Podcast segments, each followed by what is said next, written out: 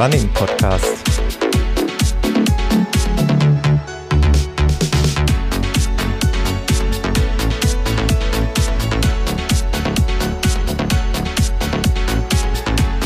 Episode 44.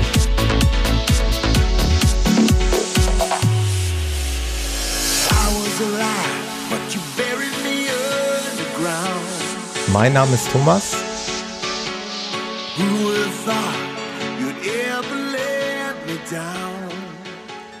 Ich begrüße euch recht herzlich zur 44. Ausgabe des Running Podcast. Der eine oder andere wird vielleicht sagen, Nanu, schon wieder eine Episode. Ähm, ich habe euch ja in der Sommerpause ein bisschen länger hängen lassen, ohne neues Material und da hat mich das ganz, ganz schlechte Gewissen geplagt und äh, auch das schlechte Gewissen gegenüber potenziellen Gesprächspartnern geplagt, weil äh, ich doch den ein oder anderen Gesprächspartner hier schon, mit dem ich schon geschrieben habe, dass es also im Prinzip auf der Hand lag, dass man was zusammen macht. Und das ist auch genau heute der Grund. Äh, ich habe heute auch wieder einen Gesprächspartner, wieder eine Talk-Variante. Und ich freue mich sehr auf den Marius Förster. Hallo Marius. Hi, servus. Hi, Hi grüß dich. Ja, wir beide hatten schon vor geraumer Zeit Kontakt und äh, ja, ich hatte dich da gebeten und du bist dem ja freundlicherweise nachgekommen, ein bisschen Geduld zu haben, weil ich dem einen oder anderen schon auch versprochen hatte, dass wir was zusammen machen und deswegen freut es mich umso mehr, dass äh, du aber sofort dabei warst, äh, auf, aufgrund meiner Anfrage zu sagen, ja, können wir sofort machen. Es ging ja jetzt dann alles ganz schnell. Ähm, zu dir, Marius, kommen wir sofort. Ähm, Ganz kurz noch, äh, weil ich das echt total lieb und nett finde, wollte ich mich noch mal einmal bedanken. Ich habe jetzt innerhalb dieser kurzen Periode zwischen der 43. und 44. Episode zwei nette E-Mails bekommen von dem Michael und von dem Christoph. Die möchte ich jetzt hier nicht unbedingt vorlesen, aber ähm, die bedanken sich ja für den Podcast und haben auch eine Menge Feedback abgegeben.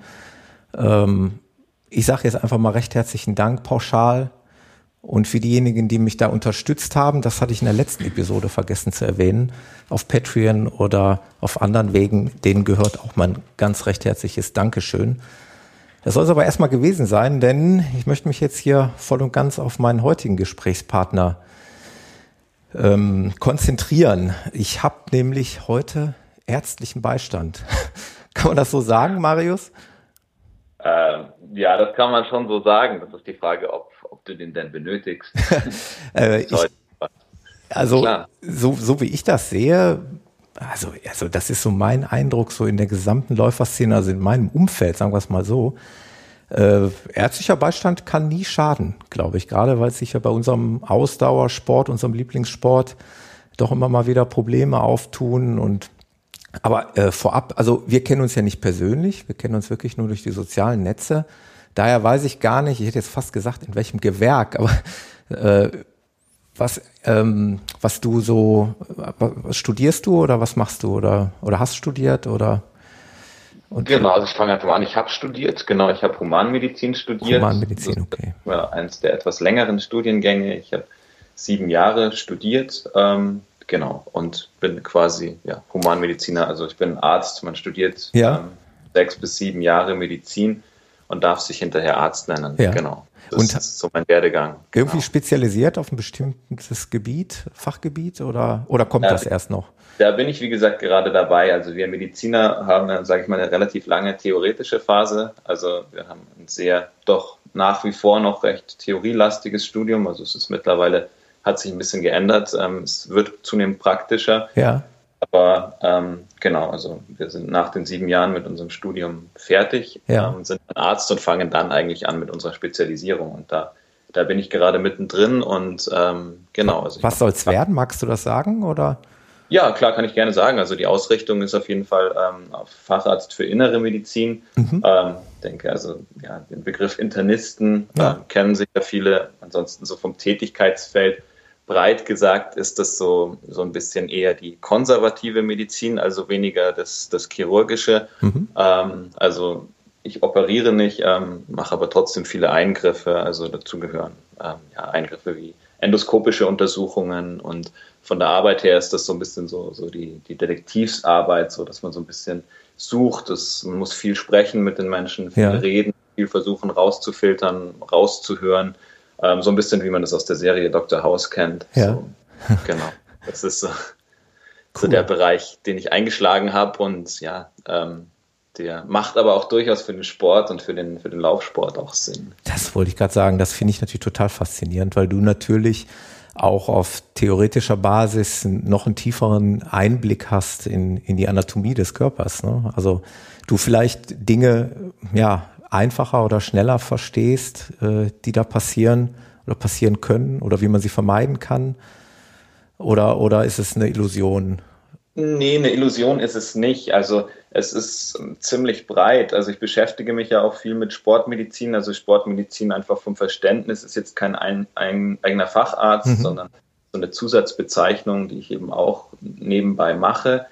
Ähm, und man hat schon ein anderes Verständnis vom Körper. Jetzt muss man sagen, der Laufsport ist ähm, doch so, dass die überwiegenden Beschwerden, die da kommen, ich sage jetzt mal, ja, bei den jüngeren Läufern eigentlich häufig halt eher von der Orthopädie herkommen und vom ja. Bewegungsapparat. Also ich denke, die Läufer kennen das, angefangen nur von einer, von einer verhärteten Wade und Schmerzen oder Schmerzen in der Achillessehne, bis aber hin zu, zu ja, unangenehmeren Sachen wie, wie Ermüdungsfraktur, also Stressfraktur und solche Sachen. Mhm. Ähm, das ist jetzt auch ein Bereich, mit dem ich mich beschäftige. Ähm, was mich aber halt sehr interessiert, ist ähm, eher, wie geht der ganze Körper, also das Herz-Kreislauf-System mit der Belastung um und das ist sehr spannend, weil es, ähm, also sage ich mal, gerade in der Vorbereitung für Wettkämpfe, ähm, solche Sachen und eben Leistungsdiagnostik, wie kann ich mein Training optimieren, ja. wie kann ich anpassen, wann tue ich zu viel, woran merke ich, dass ich zu viel mache, dass mein Training nicht mehr effektiv ist. Und da bietet die innere Medizin eben sehr viele Möglichkeiten, weil man da eben sehr gut geschult wird über, über die einzelnen Organsysteme wie, wie Herz, Lunge, genau. Ja, cool.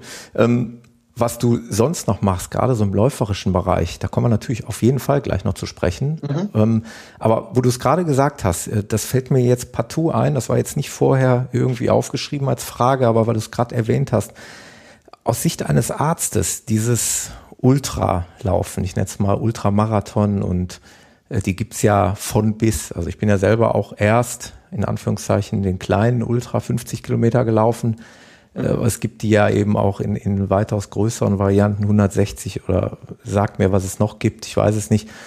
Äh, aus der Sicht eines Arztes ist, die Frage kommt ja oft, ist es noch gesund oder, oder ist es gut, was wir unserem Körper da antun?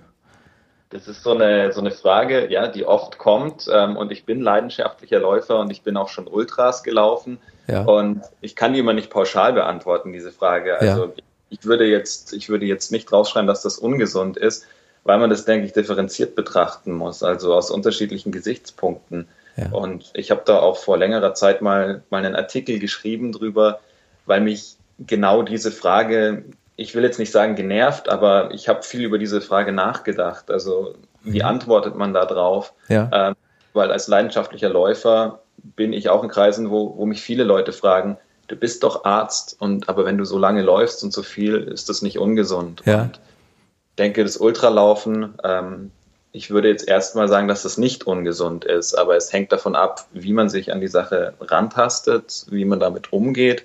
Ähm, und ähm, mit der richtigen Vorbereitung ähm, ist das nicht ungesund ja. und ist sogar eigentlich was, was Natürliches. Nur ähm, der Mensch heutzutage, sage ich mal, in der Wohlstandsgesellschaft, der eben einfach nicht mehr gewohnt ist, ähm, so lange eine Belastung durchzustehen, so lange zu laufen, der muss sich da eben erst wieder, wieder hinführen. Aber ähm, eigentlich ist das was sehr Natürliches. Und wenn man weiter zurückblickt, und es gibt sicher viele auch ähm, unter den Läufern, die das Buch Born to Run gelesen haben, ja. äh, wo es ja um dieses Naturvolk geht, um diese Tarahumara, ähm, wo man einfach weiß, es gibt Völker, für die ist das ganz normal, dass die eben fast jeden Tag lange Strecken zurücklegen. Und ähm, deswegen sage ich nicht, dass das ungesund ist. Ähm, ich denke, wir haben heutzutage nur die Schwierigkeit, dass wir eben viele, viele Sportler haben, die eben Vollzeit berufstätig sind mhm.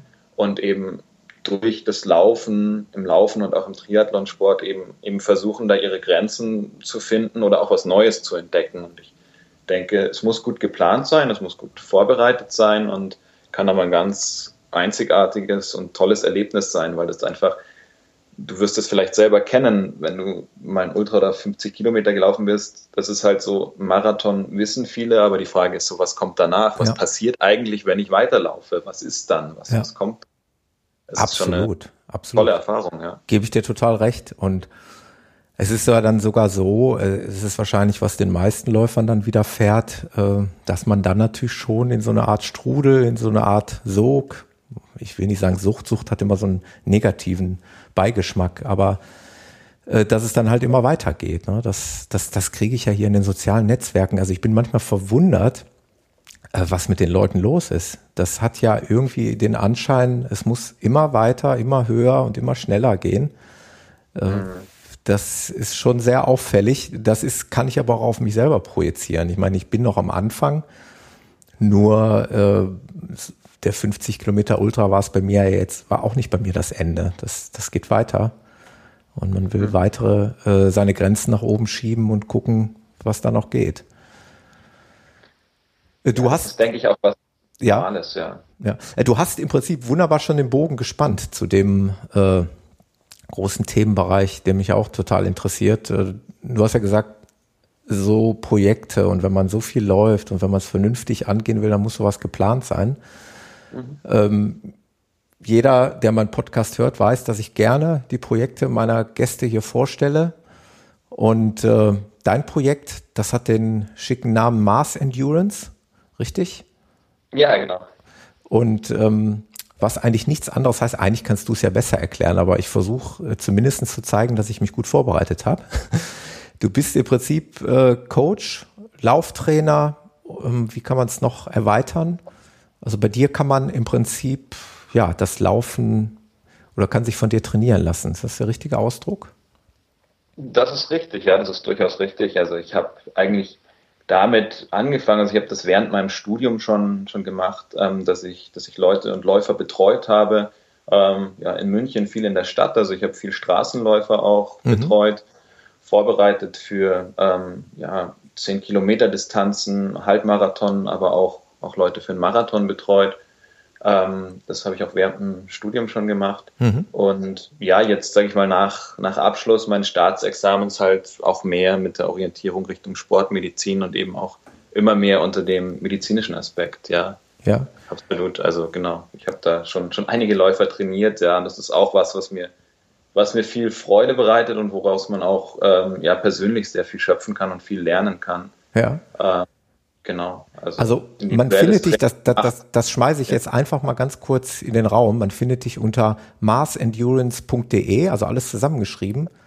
Genau. Endurance, okay, äh, Begriff Ausdauer, wo kommt dieses Mars her? Wofür steht ja, das? Ja, das, das fragen viele ehrlich gesagt. Ähm, steckt da gar nicht so viel dahinter. Ähm, es ist letztendlich, also man könnte denken, Mars, jetzt der Planet. Der Planet hätte ich auch zuerst gedacht. Dort hat mit der Mythologie eigentlich gar nicht so viel zu tun. Das ist letztendlich eigentlich nur, nur mein Vorname Marius einfach Ach, in ja, okay. Form einfach, einfach so gebracht. Okay, ja, nee, dann, ja, das ist gut, weil dann kann man die Brücke eigentlich leichter schlagen, weil mit dem Planeten, das hat jetzt für mich dann so keinen Sinn ergeben, aber klar, es ist die Kurzform deines, deines Vornamens.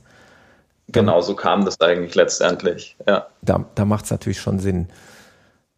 Das heißt, ähm, Du betreust ja Läufer, Athleten auf ihrem Weg zu ihren persönlichen Zielen, richtig? Also man kann dich buchen, man kann eventuell Trainingspläne von dir bekommen oder wie kann ich mir das vorstellen?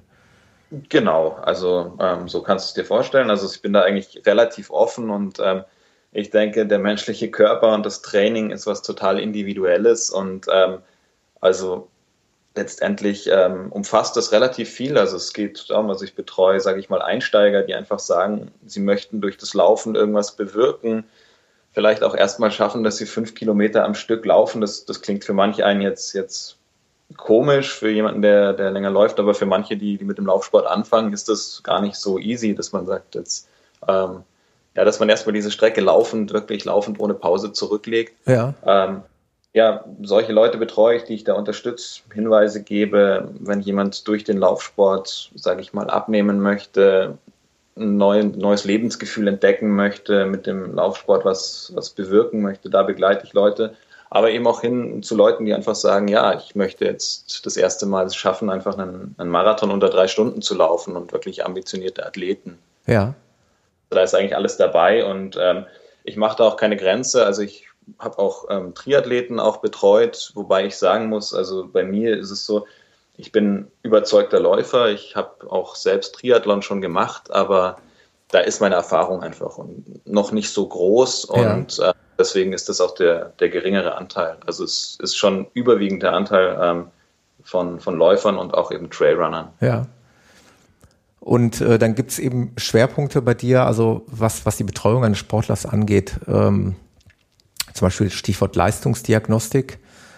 Mhm. Ähm, da bietest du ja auf deiner Webseite Informationen an, wie man, ja, wie, wie zum Beispiel Hobbyathleten ihren, ihren eigenen Leistungsstand überprüfen können.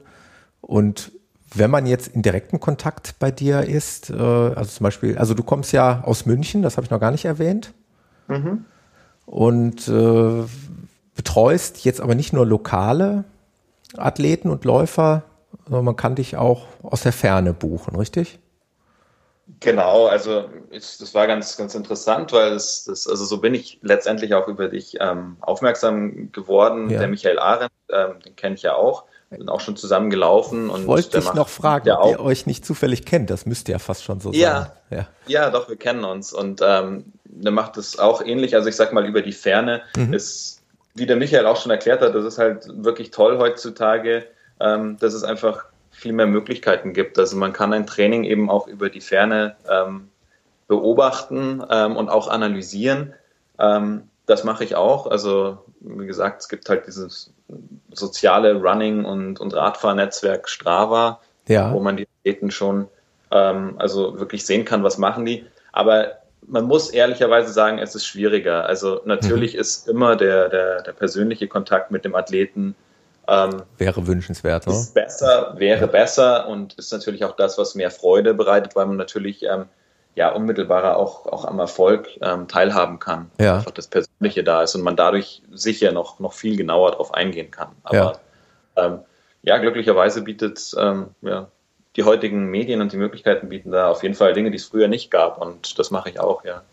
Vielleicht nochmal, wirklich nochmal dieses Stichwort Leistungsdiagnostik. Kannst du das einmal mhm. mit ein paar Worten erklären? Also ich bin ja ganz ehrlich, mich würde das ja auch mal interessieren. Wie geht man sowas am besten an? Ja, also ich sag mal, Leistungsdiagnostik ist, ist ein ähm, relativ breites Feld. Ähm, wie geht man das an? Also letztendlich beschreibt man mit der, mit der Leistungsdiagnostik, ähm, will man, wie der Name schon sagt, die Leistungsfähigkeit, den aktuellen Leistungsstand des, des Athleten genau. rausfinden. Genau. Ja. Da gibt es verschiedene Möglichkeiten und ähm, ich denke, die Athleten müssen erstens mal selbst wissen, benötigen sie das, brauchen sie das? Also ich bin da wirklich ganz offen und berate da eigentlich die Athleten auch, was für sie sinnvoll ist. Mhm. Ähm, wo wollen sie hin? Also ich sag mal, ich fange einfach mal ganz oben an. Ich fange jetzt mal, sage ich, bei den ambitionierten Läufern an, bei den Spitzenathleten, ähm, für die einfach wichtig ist, ähm, die, die verfolgen ein Ziel, die haben ähm, einen Zielwettkampf am Ende des Jahres, zum Beispiel einen großen Marathon und die müssen einfach wissen, wie ist ihr Leistungsstand. Also für die macht einfach eine, eine umfassende Leistungsdiagnostik absolut Sinn, weil die einfach wissen, wo ist ihr Leistungsstand und ähm, eine Leistungsdiagnostik sollte immer in regelmäßigen Abständen, wenn man sich dazu entscheidet, das zu machen, in regelmäßigen Abständen eigentlich wiederholt werden. Ja. Denn so kann man letztendlich Tendenzen erkennen und optimalerweise sollten das halt auch unter gleichen Bedingungen ähm, durchgeführt werden. Also es ist gut, wenn man jemanden findet, sage ich mal, einen Diagnostiker, wo man sagt, da fühle ich mich wohl, da passt die Betreuung. Ähm, dann hat es einfach, dann sind die Bedingungen ähnlich. Ähm, der Arzt oder der Trainer, der kennt einen, ähm, der weiß auch die speziellen Probleme und das ist einfach besser langfristig gesehen. Leistungsdiagnostik gibt es verschiedene Möglichkeiten, das zu machen, eben angefangen von Methoden, die, die der Athlet selbst machen kann, wie er selbst seine Leistungsfähigkeit prüfen kann. Ich denke, heutzutage machen das die viele Trainingssoftwares machen das auch schon. Ich wollte gerade sagen, also selbst, selbst meine Laufuhr bietet diese Möglichkeit. Die genau, also es gibt von Garmin Connect und genau. von Sunto und also der gibt quasi, ja, also es gibt Möglichkeiten, wie man das grob schon selbst einteilen genau, kann. Genau, das ist ein grober Abstrich dessen. Ah, äh, du kommst wahrscheinlich jetzt gleich auf den Laktattest, der dann wahrscheinlich ein bisschen ja, genauer. Genau. Also mhm. es gibt so mehrere Stufen. Die einfachste Variante ist es selbst zu besprechen, also zu gestalten mit dem sogenannten Conconi-Test. Also das heißt, man probiert selbst einfach mal aus, ähm, ja, wie, wie schnell kann ich laufen ähm, in einer gewissen Zeit und man beobachtet letztendlich die Herzfrequenz ähm, währenddessen. Normalerweise macht die Herzfrequenz da ab einem gewissen, ähm, ja, ab einer gewissen Belastung ähm, macht die so einen Knick. Also das heißt, die fängt nicht mehr an, weiter linear zu steigen. Ja. Ähm, und das ist so grob gesagt, das war ähm, ja, ein Forscher, der sich damit beschäftigt hat und das kann man grob als die anaerobe Schwelle setzen, diesen ja. Wert. Und darin kann man natürlich über die Belastung kann man rausfinden, ähm, ja, wie hoch komme ich überhaupt mit meinem Puls, also wie hoch ist meine maximale Herzfrequenz. Mhm. Ähm, das ist auch eben immer so ein Thema. Und wenn man die mal ermittelt hat, dann gibt es ja diese klassische Zoneneinteilung, also die man ja kennt, Grundlagenausdauer 1 und Grundlagenausdauer 2 mhm. und wettkampfspezifische Ausdauer, Regenerations- oder Rekom-Bereich und dann kann man prozentual anhand der Herzfrequenz kann man diese Bereiche einteilen. Ja. Ähm, das ist eben relativ grob ähm, und da muss man halt sagen, wie wichtig ist das für einen Athleten? Also ähm, wie wichtig ist es, dass das genau ist? Ähm, und das hängt davon ab, was, was der Sportler für Ziele hat. Ja. Und genau. wie, wie ich gerade gesagt habe, in die Tiefe geht's dann nachher, äh, ich sehe das auf deiner Webseite, deswegen komme ich da immer drauf zu sprechen. Ja. dieses typische Bild, was man ja kennt, äh, was man auch von Bundesliga-Profis kennt, das ist dieser ominöse Laktattest, oder? Wo einem ja. ein Blutstropfen aus dem Ohr genommen wird. Äh, genau. Was macht man da? Da misst man dann den Laktatwert im Blut? Ja, also beim Laktattest macht man letztendlich, man versucht einfach ähm, diese anaerobe Schwelle, die man ja mit dem Conconi-Test ähm, eben so annäherungsweise bestimmen kann, versucht man sehr viel genauer einzugrenzen. Und da macht man eben diesen Laktatstufentest. Also das heißt, der wird wirklich durchgeführt über verschiedene Stufen. Der Athlet läuft dabei auf einem Laufband und ähm, genau über verschiedene Stufen, meist eine Stufe a drei Minuten, gegebenenfalls auch mal länger, manchmal auch kürzer. Das ist abhängig von anderen Dingen. Aber mal so grob gesagt drei Minuten und dann erhöht man die Geschwindigkeit ähm, immer zwischen zwei Stufen macht man eben diese Laktatmessung und da kann man anhand der Laktatwerte relativ gut feststellen, in welchem Stoffwechselbereich sich der Athlet gerade befindet mhm. und ähm, ja, kann dann mit dem Laktatstufentest eben die anaerobe Schwelle ermitteln und daraus auch relativ gute Vorgaben machen, ähm, in welchen Trainingsbereichen sich der, der Athlet bewegen sollte. Ja, ja, wenn ich das immer so höre, dann, dann werde ich immer ganz wehmütig und denke immer, ja gut, obwohl das wäre auch gleich mit einer Frage gekoppelt. Macht das denn für einen Hobbysportler so, ich, ich nehme jetzt einfach mal mich so zum, zum Beispiel. Macht es Sinn, sowas mal zu testen? Ja, Sinn macht das auf jeden Fall. Also das ist einfach, also ich sage auch für einen Hobbysportler ist das auf jeden Fall mal ein guter Anhaltspunkt. Ähm, ich denke, wer regelmäßig trainiert und ähm, wer auch gewisse Ambitionen hat, also auch darauf hintrainiert, dass er besser werden möchte, für den macht das auf jeden Fall Sinn. Ja. Also, dass einfach mal, mal sieht, stimmt es, stimmen die Werte in etwa mit meiner Pulsuhr ja. überein? Denn ich denke, viele Hobbyathleten machen das und finden das auch ganz gut, ein pulsorientiertes ähm, Training. Ähm, aber ich denke, nach einer gewissen Zeit sollte man dann sagen, wenn, dann trainiert man eben auch richtig und sagt man, man überprüft es mal. Also passen diese Bereiche. Ja. Denn ansonsten kann man natürlich sagen, für einen Hobbyathleten, ähm, jemand, der, der keine großen Ambitionen hat, der vielleicht auch mit seinen körperlichen Belastungen nicht an die Grenze gehen möchte, also das heißt, der keine, kein intensives Training macht, kein, kein Tempodauerlauf, kein Intervalltraining, für den ist es natürlich, kann man sagen, kann man lassen, ja, wobei man dann auch sagen kann, dann, dann braucht er letztendlich auch den, den Herzfrequenzmesser jetzt nicht zur, zur Trainingsüberwachung oder ja. zur Kontrolle. Genau. Ja, das, das liebe ich ja so in dem Podcast, dass man immer Anregungen bekommt und die Augen mal geöffnet bekommt. Und ähm, ich muss mir das auch mal fest vornehmen, mal irgendwie sowas. Aber wie du schon sagst, und das hat auch dein, dein Kollege Michael ja schon irgendwo niedergeschrieben, die Kunst liegt es dann darin, jemand zu finden, der es wirklich gewissenhaft macht. Ne? Das ist auf jeden Fall die Kunst, ähm, denn also das muss man auch ehrlicherweise sagen, dass auch beim Laktattest gibt es viele Fehlerquellen. Also die gibt es, ja, das ist, ähm, das ist so. Also ganz wichtig sind einfach die standardisierten Bedingungen. Also ja.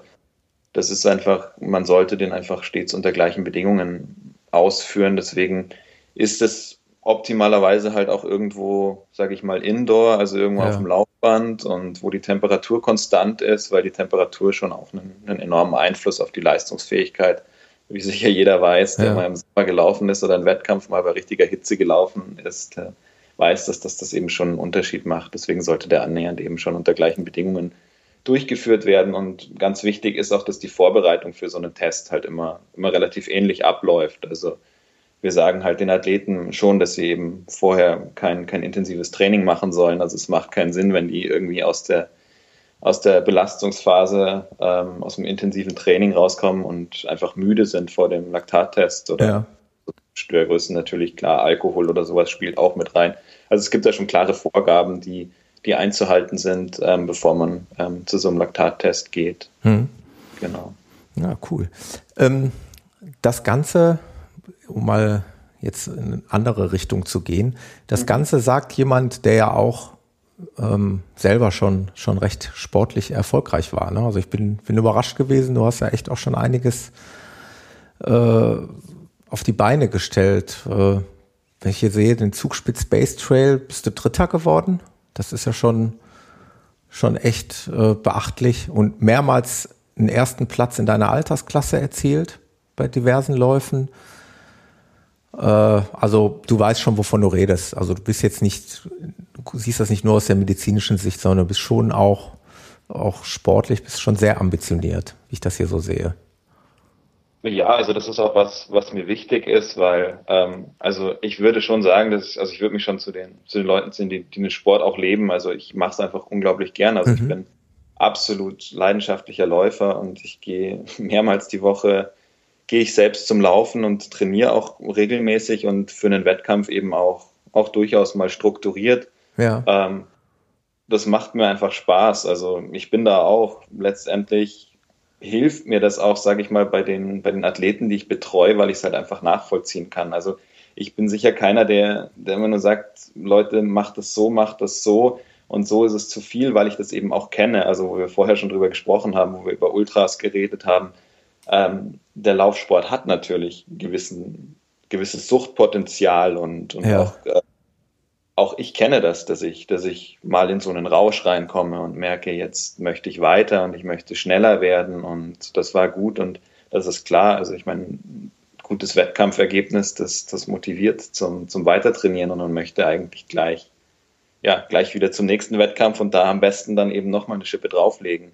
Also ich kenne das und das ist aber auch, wie gesagt, schön, aber auf der anderen Seite, ich habe so beides. Also ich, ich kenne jetzt die Medizin und ähm, ich weiß aber auch, also ich denke, ich bin ein ambitionierter Athlet, aber ich muss mich doch ganz klar als Hobbyathlet bezeichnen. Denn ich habe einen Beruf, den ich ausübe ja. und ähm, ja, man muss immer, denke ich, irgendwann doch erkennen, wo die Grenzen sind und, und ja. wie weit es gehen kann. Aber wenn ich, wenn ich so deine Bestzeiten sehe, die sind natürlich äh, galaktisch, um mal bei dem Wort Mars zu bleiben. also für mich galaktisch. Äh, Halbmarathon in einer Stunde 18, Marathon zwei Stunden 48. Das sind schon, schon stattliche Zeiten. Also ja, da also, hast du schon gut was auf den Asphalt gelegt. Ja, also ganz klar, das ist natürlich Marathon, sag ich mal, unter drei Stunden zu laufen. Das ist ja, Resultat schon von der strukturierten Vorbereitung. Also ich, aber ich denke, das ist für mich, mir macht es Spaß. Also und ich habe die Erfahrung aus den eigenen Vorbereitungen eben für einen Marathon und das ist natürlich ja umso schöner, wenn man diese Erfahrungen eben an, an Athleten weitergeben kann. Ja. ja. Ja, schon cool. Ja, und, und deine Bilder, die sind natürlich, die sind faszinierend. Also das, da hat man gerade schon im Vorgespräch äh, gesprochen. Das kann ich auch gerne nochmal hier im Podcast sagen. Also ich bin ja dann schon immer ein bisschen neidisch. Äh, auf euch, die ihr da im Süden nahe den Bergen oder sogar in den Bergen lebt und äh, ihr habt da natürlich auch Möglichkeiten, was, was Trailläufe angeht, die wir hier im Anführungszeichen flachen Land gar nicht haben. Da, äh, da gibt es ganz tolle Bilder von dir, ähm, ja, wie du in den Bergen läufst und das ist schon faszinierend. Ja, also das ist, das ist wirklich was, ich sage, das ist auch ein Grund, glaube ich, warum ich mich ja hier nie wirklich weit vom Fleck bewegt habe, weil ich das einfach sehr genieße. Also ich bin hier in der Umgebung, sage ich mal, ja, im Münchner Raum, ähm, direkt vor den Alpen ja, aufgewachsen und ähm, ich bin auch früher schon, also ich laufe seit meiner Jugend und ich bin viel in der Natur gelaufen, also viel im Wald, auch mit Anstiegen. Ich glaube, damals hatte das Trailrunning, gab es vielleicht den Begriff schon, aber er hatte jetzt nicht diesen, diesen Wettkampfcharakter oder dass es eben so viele Veranstaltungen gab, die darauf ausgerichtet waren. Aber ja. auch damals bin ich eben schon, schon viel in der Natur gelaufen und ja, ganz klar, also es ist wunderschön, ja, und jeder, der ähm, ja, Lust hat, vorbeizukommen, sollte, sollte sich das nicht entgehen lassen, weil es einfach die Umgebung hier wirklich traumhaft ist und ja, eben erstens mal Kulisse für, für traumhafte Bilder ähm, bietet, aber eben auch ja, fürs Auge, also das Auge ähm, und das Herz läuft immer mit. Also das ist schon sehr schön hier zu laufen. Ja.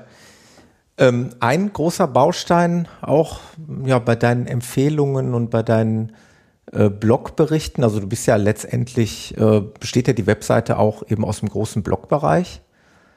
Äh, ich mhm. ziehe das auch schon mal gleich vorweg, bevor ich es gleich noch ganz vergesse. Äh, du hast sogar jetzt, äh, habe ich mit ja, Erstaunen festgestellt, im Prinzip bist du auch schon so ein kleiner Podcaster. Ähm, ja, das ist Hast einen Podcast lustig. ins Leben gerufen?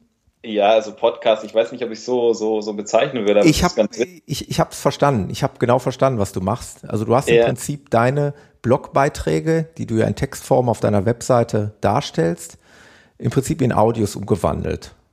Genau, genau. Also ich sag mal, die Idee kam eigentlich, ja, weil einfach, ähm, wenn man sich mit Läufern unterhält, es gibt sehr viele, die einfach ähm, während dem Trainieren Hörbücher hören ja. oder gerne mal Artikel über Laufen hören oder so. Da kam die Idee, macht ja eigentlich Sinn, ähm, wenn man einen Laufblog hat, der sich viel mit dem Laufen und auch mit der Sportmedizin und den sportmedizinischen Aspekten beim Laufen äh, beschäftigt, macht natürlich auch Sinn, das ja seinem Publikum irgendwie ja, in einer Art und Weise anzubieten, wo man es halt auch während dem Training machen kann. Ja. So kam eigentlich, eigentlich der Gedanke. Ja, also es ist. Ja, also ja, letztendlich der Text eins zu eins umgewandelt in eine Audiodatei. Ich habe da ja, gestern genau. mal reingehört. Muss ich dir ein großes äh, Respekt aussprechen. Das ist nämlich sehr angenehm gesprochen. Das hat schon wirklich fast Hörbuchcharakter. Äh, gefällt mir sehr gut. Das freut mich, das freut mich zu hören. Also ähm, Genau, so, so soll es eigentlich auch sein. Also es soll so einen Hörbuchcharakter haben, weil ich, ich bin selbst auch ein, ja, eigentlich schon ein Fan von Hörbüchern. Also ja. ich, bin auch, ich lese sehr gerne, aber ich kenne das, wenn man gerade mal was anderes macht. Im Laufen höre ich eigentlich ehrlich gesagt weniger Hörbücher. Ja. Äh, aber so, sage ich mal, zu Hause mag ich das schon einfach, wenn man manchmal, sage ich mal, die Augen einfach entlastet oder irgendwas anderes macht und nebenbei eben was hören kann, finde ich ja. das eigentlich ganz schön. Und da kam die Idee irgendwie. Und Findet man, ja, findet man aktuell auf Soundcloud, ne? Richtig? Genau, also das ist jetzt, ist jetzt ganz aktuell und wird auch gerade erst aktualisiert. Also es sind noch nicht viele Artikel da ähm, jetzt bei Soundcloud online, aber es werden jetzt nach und nach mehr werden. Also alle von mir alle Artikel, die ich gut finde, die ich, die ich weiß, dass sie, dass sie gerne gehört werden und ja. werde ich so, so nachträglich. Ja, finde ich sehr cool. Also wirklich für die Leute, die nicht die Muße, Zeit oder ja, Lust wäre jetzt wahrscheinlich der falsche Ausdruck, aber die da keine Lust drauf haben, die können sich dann eben deinen Artikel eins zu eins anhören. Kann ich nur empfehlen, überhaupt mal äh, auf deiner Seite vorbeizuschauen, weil ich äh, beim Durchstöbern noch gesehen, ähm, du hast auch Videos online gestellt, was zum Beispiel Lauftechnik angeht, solche Sachen. Mhm. Da kann man sich also so ein bisschen was abgucken. Sag mal, Stichwort äh, Fußstabilität, was man. Ja, genau. Also ich, ich finde Videos eigentlich immer ganz gut. Ich meine, es gut, gibt viele ja. Videos ähm, und das ist was, ähm, ich habe halt viel Läufer betreut. Also zu meinem Training gehört immer eine Aufwärmphase, immer ein Mobilisationstraining, wo man die Gelenke ähm, und auch den muskulären Apparat einfach an die spätere Belastung ein bisschen vorbereitet. Und also ich bin großer, großer Verfechter, würde ich schon sagen, einfach vom, vom Stabilitätstraining, weil ich eben auch, auch ein Trailrunner bin und viel in den Bergen laufe und ich finde, dass das ist das A und O, sage ich mal, dass der, der Bewegungsapparat und das ganze Gerüst da einfach stabil ist. Ja. Und ja, da, da gibt es ein paar Anregungen. Also ganz klar, also ein Video kann helfen. Noch besser ist es, das mit dem Trainer zu machen, sich mal anzuschauen, mal gucken, ist es richtig ausgeführt, aber Genau, die Videos sollen so ein bisschen, bisschen Anregungen. Also dazu zählt wahrscheinlich jetzt auch mal, ich sage jetzt mal, dieses berühmt-berüchtigte Lauf-ABC. Ja, schon. Was, also, also, was ich in der einfachen Form eigentlich immer regelmäßig für mich praktiziere und, und jetzt, da ich meine Frau ja hier zum Halbmarathon führe, äh, wo ich eigentlich auch immer großen Wert drauf lege, dass wir es äh, durchführen. Was, was hältst du davon? Anfersen ähm, ich, und ich finde Lauf-ABC ähm, auch ich, also ich habe es in meinen Trainings auch immer eingebaut. Mhm. Es ist immer ein bisschen abhängig von dem Läufer, ob das jetzt ein Trailrunner ist, für Straßenläufer, die ihre Technik optimieren wollen, ähm, absolut. Mhm. Also bei Trailrunnern muss man immer ein bisschen, bisschen individuell schauen. Da ja. sind die Anfragen manchmal, manchmal unterschiedlich. Also, dass jemand sagt, zeig mir mal, wie, wie, wie kann ich effizienter am Berg laufen, dass das nicht so weh tut in den Wadeln oder dass es nicht so anstrengend ist. Und dann gibt es da auch andere Übungen, die man machen kann. Aber für ein, für ein Straßenlauftraining und, und Marathonvorbereitung, also ja. ist auch immer noch Lauf-ABC auf jeden Fall ganz wichtig. Kann man machen, oder? Kann man machen, sollte man machen. Ähm, einfach, ich denke, Technik ist was sehr Koordinatives, was auch viel im Kopf stattfindet. Und es gilt nur einfach dem Kopf immer wieder zu zeigen, wie das funktioniert und irgendwann speichert er das einfach ab und ähm, dann wird die Lauftechnik auch besser. Genau. Das ist ja das, was ich mir immer so ähm, ja einrede, oder es ist ja, ist ja kein Einreden, sondern es ist ja wahrscheinlich Fakt, dass diese einzelnen Elemente, nochmal um die Begriffe Anfersen, Kniehublauf und so, die, die werden dann, die trainiert man in einzelnen Blöcken, aber alles zusammen soll dann eben ein, ähm, ja, gut äh, trainierten Bewegungsablauf irgendwann mal ergeben, richtig? Ja, genau. Also man zerstückelt den gesamten Laufabschnitt, also die ganze Laufbewegung in, in, in kleine Abschnitte genau. genau. und arbeitet daran. Genau, ja. Ja, das, äh, achso, und dann, äh, was mich auch noch interessiert, ähm, hast du ein groß, hast du auch ein Thema Ernährung? Das hatte ich doch irgendwo gesehen, oder? Ja, genau. Thema genau, Ernährung. Also, ja. Große Baustelle? Große Baustelle, auch, auch bei uns noch eine Baustelle, weil einfach Ernährung ein unglaublich spannendes Thema ist, aber auch ein sehr individuelles und weites Thema. Also ja. ich weiß nicht, wo ich anfangen soll. Ich wollte gerade sagen, ich wollte einfach mal die Frage in den Raum werfen, welche Philosophie verfolgst du?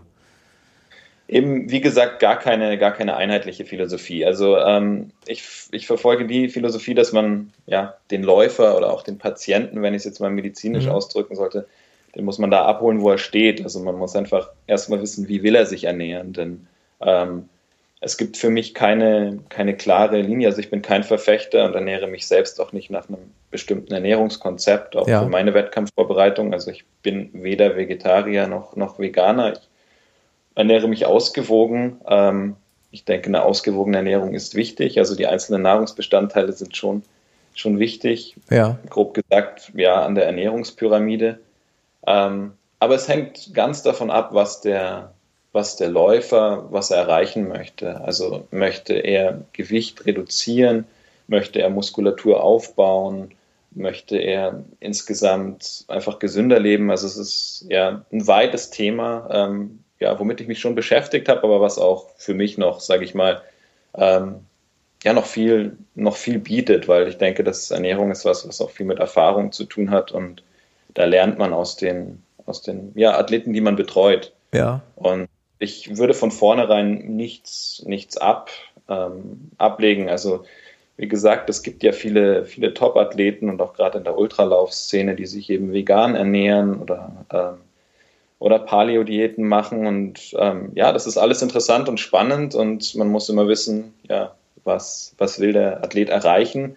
Und ich kann ihn da begleiten und kann sagen, ähm, ja, wie kannst du das machen, sage ich mal, um, um gesund zu bleiben und eben nicht in, in einen Zustand zu kommen, wo du durch deine Ernährung ähm, an der Grenze gerätst und eben die Leistung stagniert, weil du einfach ähm, andere Nährstoffe brauchst. Also das ist, denke ich, denke ich, wichtig. Ja. Ja, sehe ich auch so. Ähm, geht mir genauso wie dir. Also ich, ja, ich saug eigentlich alles auf äh, von anderen Athleten und alles, was man im sozialen Umfeld und in den sozialen Netzwerken so mitbekommt. Und äh, versuche da eigentlich ja auch so einen gesunden Mittelweg zu finden. Also es geht mir da so, so ähnlich wie dir. Ich habe da jetzt auch kein, kein spezielles Patentrezept. Aber ich denke, eine, eine gesunde, ausgewogene Ernährung, dank meiner Frau, die da jetzt äh, zunehmend drauf achtet, äh, die auch mit, mit, mit Fug und Recht sagt, äh, wenn man gewisse sportliche Ziele verfolgt und, und solche Distanzen laufen möchte, dann muss man halt eben schon ein bisschen aufpassen, was man macht. Und äh, von daher tick ich da genauso wie du. Ähm, also, ja? Ja, also ich wollte nur sagen, es gibt ja mittlerweile, sage ich mal, viele Ratgeber, ähm, viele Bücher auch. Häufig kommen die, die Athleten auch schon mit einer gewissen Ernährung und es macht für mich ähm, wenig Sinn, das komplett über den Haufen zu schmeißen und zu sagen, das funktioniert nicht. Ähm, ich denke, man muss wissen, was will der Athlet, ähm, wo will er hin, was will er erreichen und welche Ernährung hat er.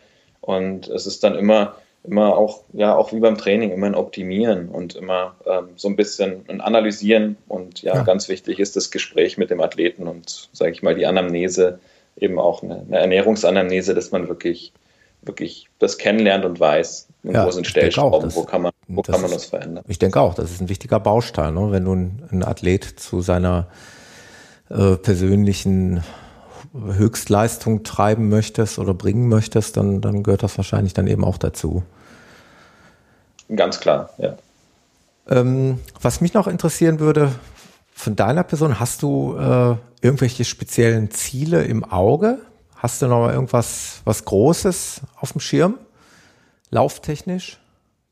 Du sprichst jetzt von, also von, von persönlichen Projekten so, oder? Sozusagen, äh, ja, weil ich, ich bin ja ganz ehrlich, also ich bin ja auch getrieben von, ja, ich will nicht sagen Träumen, aber äh, wenn ich natürlich jetzt auch bei dir hier lese, Zugspitz, ne, Base Trail, Ultra Trail, wie sie alle heißen, irgendwie sowas in der Art, würde ich mir ja in meiner entfernten äh, oder in meiner mittelfristigen Zukunft ja auch auch noch mal vorstellen. Äh, Gibt es da sowas bei dir auch? Hast du ein bestimmtes Projekt, was du gerne noch mal angehen würdest? Ein Laufprojekt? Ja, gibt es schon, definitiv. Also ähm, also es ist so, der, der Michael hat das ja auch, auch angesprochen, der ist ja dieses Jahr unglaublich erfolgreich ähm, den Transvulkanier gelaufen ja. ähm, auf Palma. Ähm, ich habe diesen Lauf schon mal gemacht. Also ich habe, ja, also ich, das ist ein unglaublich schöner Lauf, aber ähm, ich habe ihn damals nicht geschafft, weil das ähm, war mein, mein erster wirklich langer Ultralauf und ähm, ich musste damals aussteigen. Also es war auch mein, mein erstes DNF, did not finish. Ja. Ähm, und das ist noch so ein bisschen offen. Also das ist auch noch so eine gewisse Wehmut, die da irgendwie so mitschwingt, weil ähm, das, das steht irgendwie noch aus und ähm, also ich möchte sehr gerne halt ähm, ich weiß nicht, ob das nächstes Jahr möglich ist ähm, von der Vorbereitung her, aber ich möchte den ganz gerne nochmal zu Ende bringen, den Lauf. Also das ist auf jeden Fall was, was noch aussteht. Ja, ja kann, ich, kann ich verstehen. Ähm, Thema DNF ist ja immer ein großes Thema, wobei das ja. eigentlich ja alle Sportler, die ich so beobachte, äh, ja sympathisch macht, dass man eben sieht und vor allen Dingen auch dass das soziale Umfeld und auch wieder mal die sozialen Netzwerke sehen, es ist nicht immer alles eitel Sonnenschein. Ne? Also Laufen besteht nicht nur aus Erfolgen, sondern Laufen muss auch mal aus dem DNF bestehen, denke ich mal. Ich, ich finde das ganz natürlich und eigentlich was, was, sehr Positives, weil das eigentlich ähm, wieder zeigt, wir haben das ja vorhin schon angesprochen, so dieses ja, höher, schneller, weiter, hm. ähm, dass die Leute dann doch auch eben im Wettkampf realisieren, wo die Grenzen sind und dann auch merken, ähm, dass es jetzt nicht der Tag ist und heute nicht passt. Ja. Und ähm, da ist erstaunlicherweise auch in den Kommentaren der Zuspruch von den Leuten auch immer, immer enorm und die Anteilnahme groß. Und ja. das, das finde ich sehr schön und sehr positiv. Also ich finde, das ist überhaupt kein, kein Tabuthema, aber das gehört absolut dazu. Ich, also, ich würde nicht so weit gehen, dass ich mir das auch mal wünsche äh, weil ich, ich bin halt nicht in den Dimensionen unterwegs, wie ihr seid, um nochmal den Namen nochmal den Michael zu erwähnen und du und viele andere, die ich da so in den sozialen Netzwerken verfolge, ich habe eben nicht diese riesigen Läufe und diese Umfänge. Bei mir war es maximal 50 Kilometer und ich hatte bisher noch keinen DNF. Mhm. Aber ähm, ich denke mal, es wird irgendwann vielleicht auch mal der Tag kommen. Ich habe jetzt, ähm, ja, ich weiß nicht, ob es vielleicht sogar Anlass ist, das in meinem Podcast hier anzusprechen. Ich hatte gestern in Vorbereitung auf meinen Berlin-Marathon einen, in Anführungszeichen, Long Run von 28 Kilometern den ich äh, erstaunlich schlecht absolviert habe, wo ich, mhm. also, wo ich mich äh, während des Laufs sehr gequält habe und äh, wo es mir wirklich keinen Spaß gemacht hat und äh, es war einfach, ich weiß nicht, das, das kennt wahrscheinlich jeder Läufer, wo es sich schwer angefühlt hat, ähm, die Beine waren schwer, die Motivation war nicht da und äh, ich habe eigentlich immer nur an zu Hause gedacht, dachte ich möchte eigentlich nur nach Hause. Was eigentlich dann schade ist, ne, wo man sich denkt, das ist eigentlich meine Leidenschaft und es soll eigentlich Spaß machen. Und dann hat man eben auch mal solche Läufe, äh, ja, wo ich jetzt mal hier den, den Trainer und, und Arzt frage, aber gut, Ferndiagnose wird jetzt nicht möglich sein, aber was, was kann das sein? Weil ich habe das mal verglichen mit dem letzten Jahr in der Vorbereitung, ebenfalls für den Berlin-Marathon, bin ich deutlich schneller gewesen und ich kann mich erinnern, ich bin da deutlich lockerer durchgelaufen. Mhm. Was aber gut, das kannst du jetzt aus der Ferne nicht beurteilen. Du kennst mein Training nicht. Ähm. Ähm, genau, also schwierig. Klar, es ist natürlich schwierig, aus der Ferne zu beurteilen, aber es ist, denke ich, trotzdem was, was ganz, ganz Normales. Also ich kenne das auch von meinem Training. Denn es gibt ja einfach diesen Begriff Tagesform. Mhm. Ähm, ich kenne das auch gerade aus der Marathonvorbereitung. Ähm, eine Marathonvorbereitung sollte ja sehr, sehr strukturiert sein ähm, und man kommt dann schon in einen Bereich, wo man einfach mehr läuft als mhm. vorher. Ähm, und das ist auch also zum einen für den Körper eine Belastung, aber ich denke auch für den Kopf oft eine Umstellung. Also ja. ähm, manchmal ist es so, dass eben einfach diese Tagesform auch nicht passt. Also dass man von vornherein, also ich kenne das auch, dass man weiß, es ist Wochenende und irgendwie der Long Run, der steht noch an, mhm. aber eigentlich ist man gedanklich eigentlich schon auf dem Sofa mit den mhm. Beinen oben. Ähm, es ja, also das gerade in der Marathonvorbereitung, ja. wenn es einfach eine Zeit lang mal richtig strukturiert ist und dieses freie Laufen eben zu wenig Platz hat im Trainingsplan, dann, dann kennt man das und da ist der Kopf hat da oft eine, eine gar nicht zu unterschätzende Rolle spielt er da. Also ja, das ähm, hast du sehr schön gesagt. Äh, das ist im Prinzip das Gefühl, was mich da auch so ein bisschen beschlichen hat. Dann hast du natürlich im Hintergedanken auch private Dinge, die ja noch folgen werden an diesem Sonntag nach dem Long Run. Und ja. die spielen sich dann wahrscheinlich auch im Kopf schon ab und ist man vielleicht vom Kopf her auch nicht so frei, wie man es eigentlich gerne sein würde oder sollte. Und dann hat man eben so ein Erlebnis, wie, wie ich es gestern hatte. Und dann denke ich mir immer, ja, sowas könnte natürlich auch mal, um auf das Thema DNF zurückkommen, zu kommen, könnte ja auch mal bei einem Wettkampf der Fall sein. Wobei ich immer glaube, meine, meine Vermutung, meine Behauptung, dass ich so 42 Kilometer kann man sich vielleicht noch irgendwie durchquälen, äh, während man bei solchen extremen Läufen, ähm, wie, du sprachst, glaube ich, gerade von einem Transvulkanier, oder? Wie viel Kilometer ja, sind das? Wie, wie viel Höhenmeter? Ähm, also Transvulkania ist, ist ja auf der Kanareninsel La. Palma. Das ist ein Ultralauf über, ich meine, es sind 73 Kilometer, ja, das sind sowas von der Strecke. Andere mit, ja, ich glaube, knapp unter 5000 positiven Höhenanstieg. Ja. Ähm, unter halt schwierigen klimatischen Bedingungen. Ja. Also es ist, ähm, das ist nochmal was ganz anderes. Ist ja der Auftaktswettkampf die letzten Jahre von dieser ähm, Serie. Hm. Ähm, World Series. Ähm, und die Athleten kommen eben meistens aus dem Winter hier und trainieren viel bei Kälte und bei niedrigen Temperaturen und kommen dann auf die Kanaren und man hat dann eben, ja, also der Start dieses Wettkampfs ist, ist früh am Morgen, aber ähm, den überwiegenden Anteil läuft man dann doch in der Hitze. Ja. Das, ja, das macht vielen sehr zu schaffen. Das hat auch, war auch letztendlich bei mir der entscheidende Fakt, der, der mich eingehen lassen hat. Ja. ja. Äh, und sowas, das würdest, könntest du dir eventuell vorstellen, dass man da vielleicht versucht, den Kreis nochmal zu schließen und das nochmal zu finishen. Genau, also wenn der Moment passt, also es ist irgendwie so ein bisschen noch noch so eine Rechnung offen. Also ich würde da gerne, gerne auf jeden Fall auch noch mal ins Ziel laufen. Ja. Das ist Aber auf jeden das ja, gut. Du hast ja gesagt, du hast natürlich auch beruflich einiges äh, auf dem Schirm. Ne? Das lässt sich wahrscheinlich dann auch relativ schwierig nur miteinander verbinden. Ne? Also große Trainingsumfänge und dann ein Studium ist jetzt auch nicht so einfach zu verbinden. Genau, also es sollte passen. Also ja, um vielleicht wieder zu unserem Anfangsthema zurückzukommen, also gerade beim Ultralaufen, ich denke, die Regeneration ist sehr entscheidend, um eben auch ja, langfristig auch die Motivation hochzuhalten und damit man eben auch, auch happy bei der Sache ist. Und das ist halt, glaube ich, das größte Problem, was wir, was wir Hobbyathleten haben, die eben ja, das Ganze eben neben dem Beruf machen. Hm. Ähm, dass uns die Zeit für die Regeneration, da müssen wir wirklich gucken, wie wir die, ähm, wie wir die unterkriegen und genau. Ja, sehr cool. Ja, kann man auf jeden Fall gespannt sein, wie es weitergeht. Ähm, du hast auch ähm, auf deiner Webseite so ein paar Testberichte von Equipment, Laufequipment.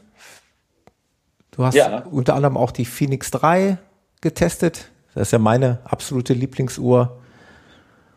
Und, und den Konkurrent, das Konkurrenzprodukt von Suunto. Genau.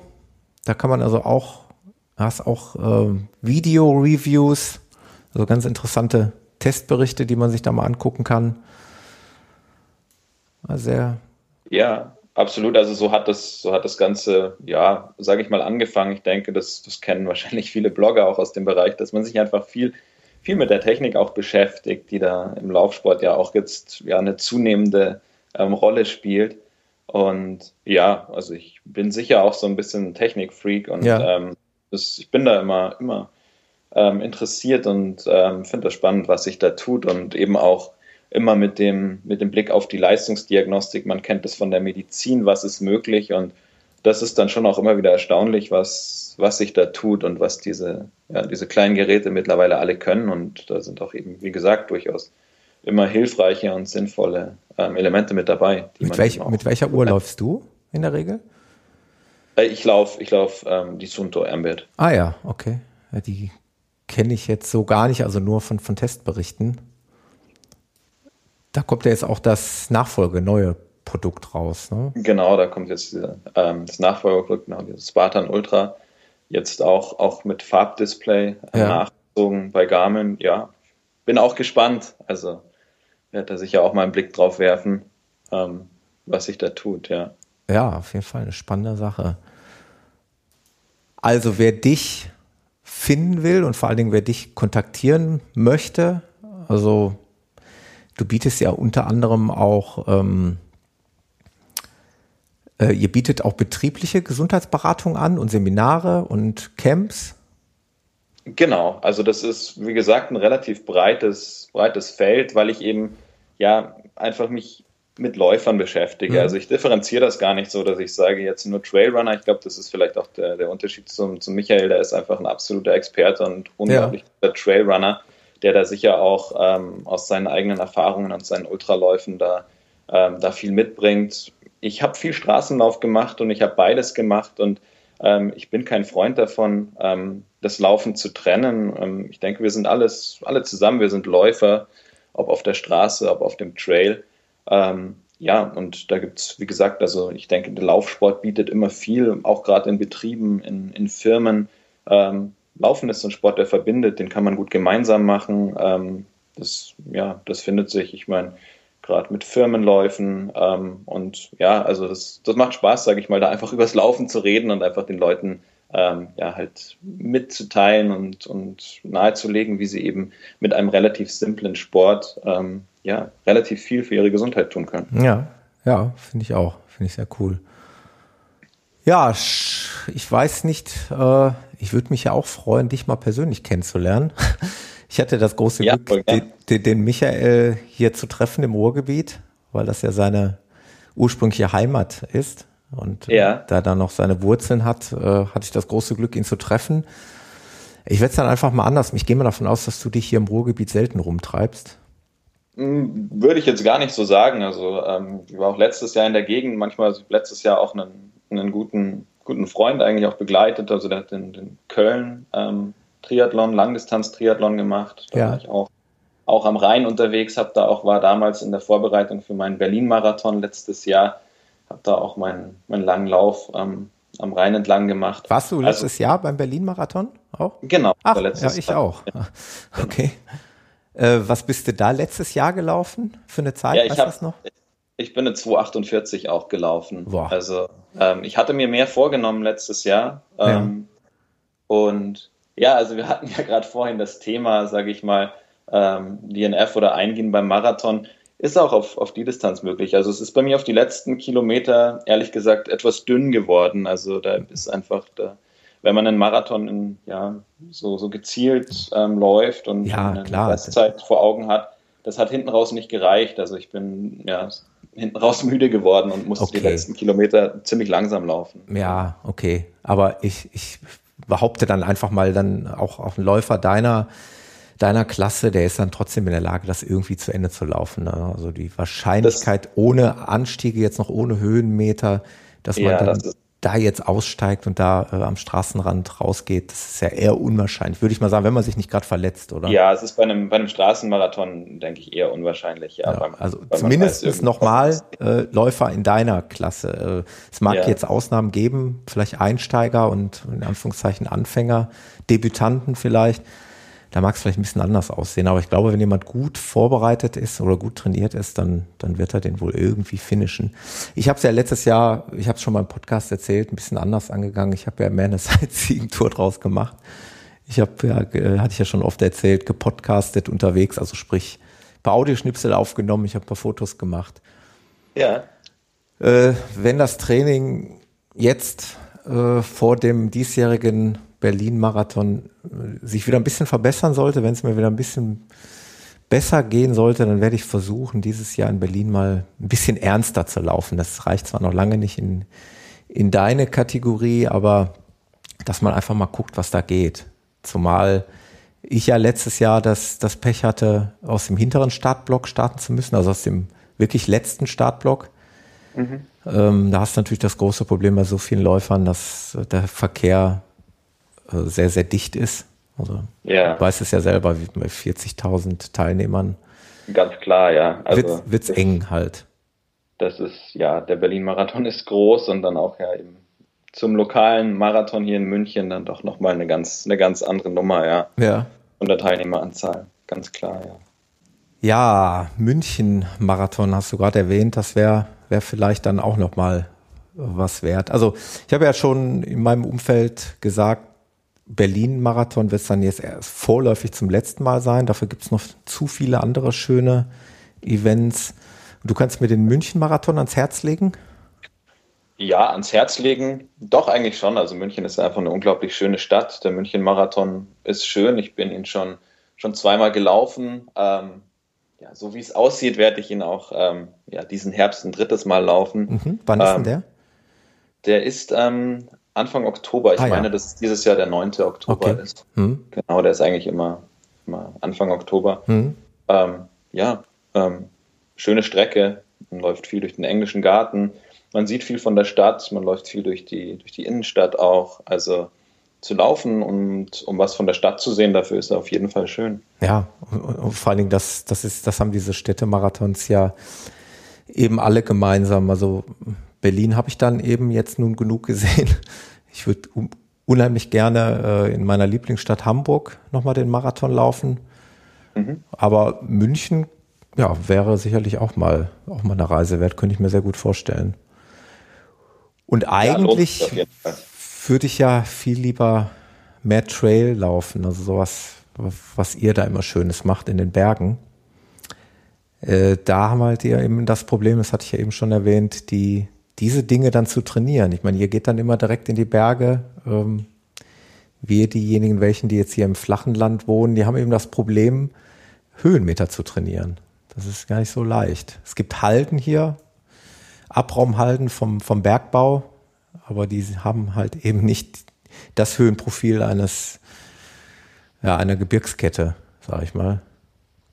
Ja, das, das, ist, das ist schon wahr. Also da haben wir sicher bessere, bessere Möglichkeiten, um die Höhenmeter zu trainieren. Was, ähm, Entschuldigung mal ganz kurz, was würdest du jetzt, wenn, wenn ich dich jetzt engagieren würde, ich würde gerne für einen Ultra trainieren, für einen Ultra-Trail meinetwegen den Zugspitz Ultra Trail.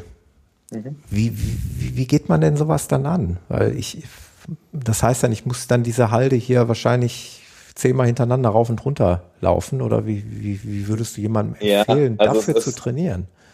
Also es ist durchaus, es ist etwas schwierig. Also ähm, für einen Zugspitz Ultra ist natürlich schon, ich meine, es ist zum einen halt erstmal ein 100 Kilometer Lauf, ähm, das, das erfordert schon mal einiges, aber eben auch mit vielen Höhenmetern dann. Mhm.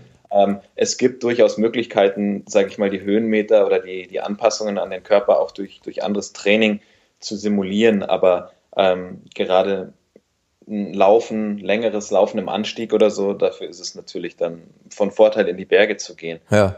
Aber man kann sich, ähm, sage ich mal, für so einen Ultra, wenn man jetzt nicht in den Bergen wohnt, ähm, auch vorbereiten. Also ich betreue, wie gesagt, eben auch Athleten ähm, über das soziale Netzwerk, über, über Strava, die auch ähm, ja nicht so die Möglichkeit haben, so viele Höhenmeter einzubauen. Ja. Schon angesprochen, klar, es gibt, es gibt die Möglichkeit, einen Hügel immer wieder rauf zu rennen. Was halt dann fehlt, ist einfach der, der lange Anstieg. Also ja. Das heißt, man hat halt ständig, man hat halt irgendwie doch diesen, diesen Intervalltraining oder Fahrtspielcharakter. Also ja. man, man kommt halt nicht in den Genuss, sage ich mal, ähm, einen Anstieg lange zu laufen. Option ist auch, ja, auch wenn es nicht so schön ist, aber ähm, ist auch mal ein Laufband. Ja, also, wollte ich gerade, ging mir gerade dann auch durch den Kopf. Ich sehe gerade dieses Laufband, wie es steil gestellt ist. Ja, das geht, das geht durchaus und man kann da auch gut von profitieren. Man hat natürlich nicht die Anforderungen an den Bewegungsapparat, die man, die man beim Trail hat, genau. weil da ja dann doch mehr Komponenten noch mit reinspielen, dass man mal ausweicht, mhm. dass irgendwo man doch etwas steiler hochgeht, mal, mal irgendwo vielleicht sogar Passagen hat, die man klettern muss oder, oder ansatzweise klettern muss, aber ähm, um das zu simulieren, so einen längeren Anstieg, ist das gar nicht schlecht. Also ja. ich sag mal, ja, das Laufband, da gibt es ja auch Möglichkeiten, wie man da quasi über die Steigung ähm, dann seine Höhenmeter berechnen kann. Also ja. man kann einige Höhenmeter übers Laufband laufen, auch wenn ähm, ja, die Leute im Fitnessstudio einen vielleicht komisch anschauen und das sicher nicht den gleichen Reiz hat wie, wie das Laufen in den Bergen, aber man kann das ganz gut simulieren, ja. Ja, also auf gut Deutsch gesagt, wir sind hier so ein bisschen in den Allerwertesten gekniffen. die, die ja. wir hier. Gut, ähm, ich meine, ich hätte noch das Glück hier, wir haben bei uns, äh, es ist nicht allzu weit weg, Sauerland, da gibt es auch mhm. einiges an, an Höhenprofilen abzuarbeiten. Aber ähm, ja, es ist jetzt nicht unbedingt vergleichbar mit ja, euch. Also Aber gut, da könnt ihr nicht, jetzt nicht. Ja, du sprachst den Zugspitz Ultra an. Das ist natürlich, sage ich mal, ein sehr langer Lauf, aber ich denke einfach nur, um das auch mal für die, für die Leute zu sagen, also jeder, der mal irgendwie, sage ich mal, Trailluft schnuppern möchte oder eben mal so einen Wettkampf machen möchte, also gibt es bei uns jetzt schöne Einstiegswettkämpfe, ähm, wie beim Zugspitz Ultra jetzt diesen Base Trail, mhm. den ich jetzt auch schon zum zweiten Mal gelaufen bin mit den oder 25 Kilometern. Genau. Ähm, solche Dinge, das erfordert keine so, so intensive Vorbereitung. Das ist zwar im Anstieg auch ganz ordentlich, aber ähm, das kann man durchaus auch, sage ich mal, im Flachland sich dafür vorbereiten und ja. sich da mal tasten. Und ansonsten gibt es immer die Möglichkeit, einfach mal hier runterzukommen, auch für ein Trainingslager oder eben ja, ja. einfach im Urlaub dann mal ein bisschen, bisschen zu trainieren und Höhenmeter. Ja, es ist in meiner Laufcrew, äh, ist das auch mal ein Thema. Hier Base Trail XL gibt es, glaube ich, auch. Mhm. Ähm, ob man sowas mal irgendwann vielleicht mal angeht. Ja, äh, vielleicht sieht man sich ja mal auf einer dieser Läufe und ja, vielleicht hat man echt mal irgendwo die Möglichkeit, sich zu treffen. Mich würde es total freuen. Ich bin immer ja, dankbar. Also ich auch auf jeden Fall. Meine, ähm, meine Gäste auch mal persönlich kennenzulernen. Bei dem einen oder anderen ist mir das jetzt mittlerweile gelungen. Äh, von daher würde ich mich da echt freuen. Wir sind ja jetzt miteinander verbunden sozial verbunden. Genau. Und äh, andere Hörer dürfen das auch gerne tun. Definitiv, ja. Oh, man findet dich auf, auf Facebook unter dem Namen Marius Förster. Du hast auch eine entsprechende Facebook-Seite für dein Projekt. Genau, also es gibt von der, von der Mars Endurance Webseite, von dem Blog gibt es eben auch eine, eine Facebook-Fanpage, da kann man auch, ähm, ja, kann man folgen und ähm, ja, da aktualisiere ich eigentlich regelmäßig und auch die neuesten Einträge und Blogs, ja, wird man eben quasi auch immer über Facebook informiert. Perfekt. Und äh, ich verlinke das nachher noch in dem Podcast hier. Und dann äh, bleibt mir eigentlich nichts, wenn du nicht noch irgendwas zu sagen hast. Nee, ich bedanke mich nur fürs, fürs Gespräch. War, war sehr nett, ähm, ja, mit dir zu plaudern und ja, auch von meiner Seite. Ähm, würde mich freuen, wenn wir uns mal persönlich treffen würden und ja, freue mich, wenn sich da ähm, ja, irgendwann eine Möglichkeit bietet. Entweder ähm, wieder bei dir oder halt gerne mal auch ähm, ja, auf einem Trail. Genau, genau. Wir halten uns im Auge, bleiben in Kontakt und ich danke dir fürs Hiersein, Marius, dass du hier warst und äh, Rede und Antwort gestanden hast hier. Und ja, dann würde ich mal sagen, bis zum nächsten Mal. Irgendwann auf einer dieser Laufstrecken. Jo, bis genau. dann, Marius. Mach's gut. Jo, bis dann. Tschüss. Ciao.